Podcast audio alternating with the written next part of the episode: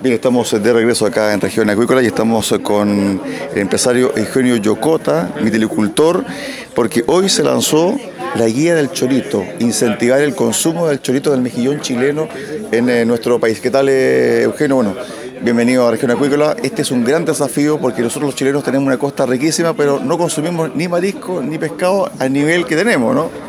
Sí, lo que pasa es que lamentablemente nuestra gastronomía es eh, bastante, eh, diría que limitada, pero otros países que tienen larga, larga tradición han hecho del chorito como plato nacional, como el caso de Francia y Bélgica. Y, nosotros tenemos que buscar ejemplos parecidos porque no solamente es un producto muy sano y nutritivo, eh, informado por el Instituto Nacional Tecnológico del Alimento de la Universidad de Chile, sino porque además tiene un valor gastronómico que tenemos que rescatar.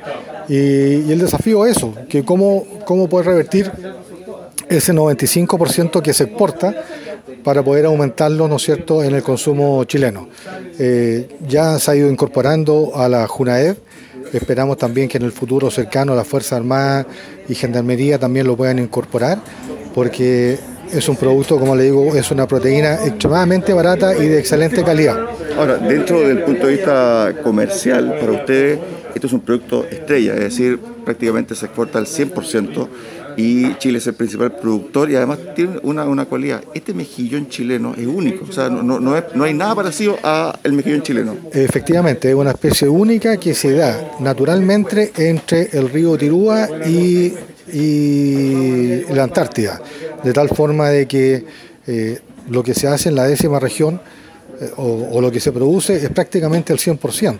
Es una industria regional de la décima región, es una especie nativa, es un alimento que se alimenta por sí solo lo que le otorga el mar, por lo tanto es un producto orgánico, ¿ya? que no tiene ni hormonas, que no tiene nada de lo que, que podamos, de lo que le entrega la naturaleza. Y por lo mismo estamos muy orgullosos de, lo que cada productor hace día a día, ¿no es cierto?, haciendo que hoy día el país tenga retorno por 250 millones de dólares, sea el primer exportador mundial y el segundo productor mundial. Así que es un tremendo hito lo que estamos haciendo la industria de los choritos o mejillones.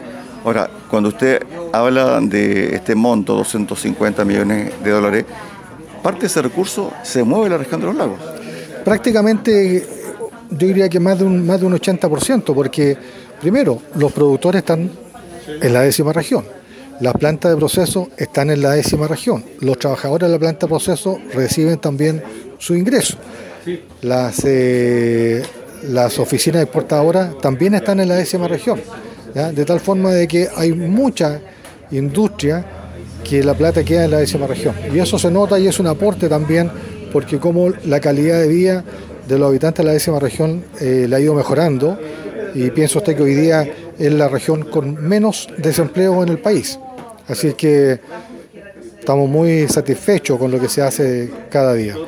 Finalmente, con respecto a áreas de concesiones, se ha hablado mucho en los últimos tiempos, en los últimos meses, especialmente en el Congreso hay un, un, eh, un proyecto de ley que quedó para el mes de este, marzo y el gobierno ingresó otro en el mes de enero, el 24 de enero también bajo la misma dinámica.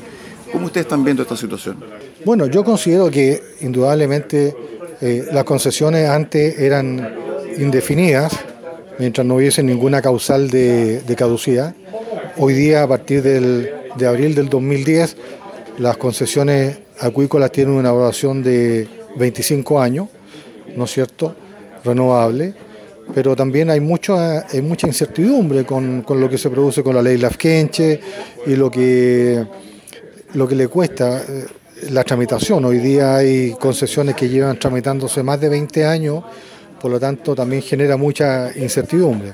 Así que esperamos que, que le dé estabilidad al sector mientras más tiempo la persona pueda operar su familia una concesión acuícola, eh, más estabilidad le genera.